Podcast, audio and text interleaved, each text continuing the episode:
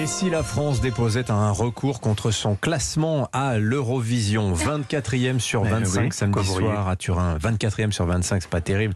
Bon, ça ne peut être qu'une erreur pour l'avocat des causes perdues et donc du groupe techno-breton Alvan et Aez. Bonjour Mathieu Noël. Bonjour Dimitri et surtout restons sport. Bravo. Mais bravo pourquoi Bah, bravo pour votre succès euh, samedi soir à l'Eurovision, mon champion. Ah ouais, coup- Vous portez l'Eurovision avec une chanson qui démarre comme un titre des Bratislava Boys et qui dérive sur du Benny B.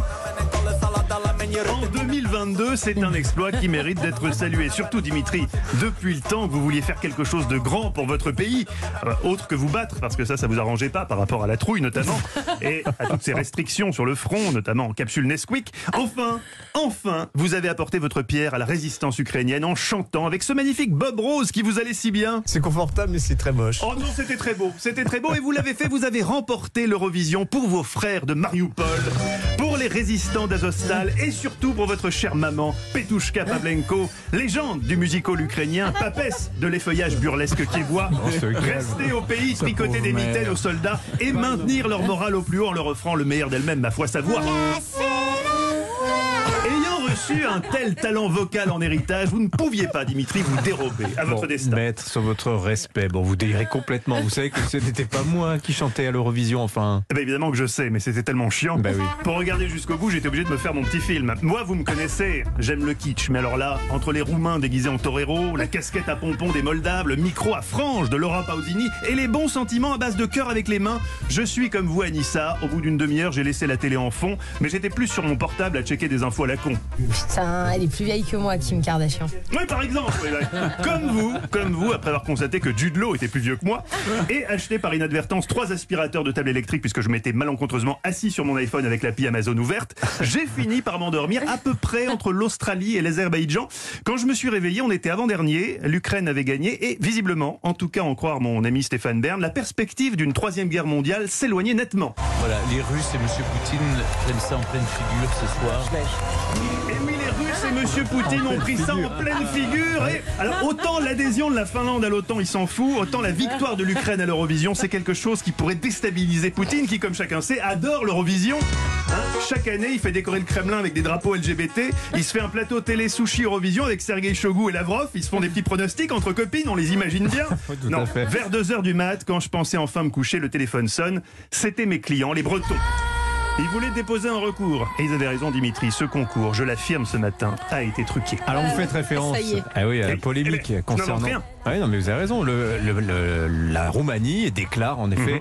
avoir voté pour la Moldavie et non l'Ukraine, comme ça a été comptabilisé. Exactement. Tripatouillage. Exactement, c'est un scandale. L'Ukraine a été honteusement favorisée. Il y a eu tricherie et c'est très facile à prouver. Quand il y a une polémique, quel que soit le sujet, pour savoir si cette polémique est justifiée ou si elle est stérile, il suffit d'aller sur Twitter, voir si Florian Philippot a poussé un coup de gueule ou pas.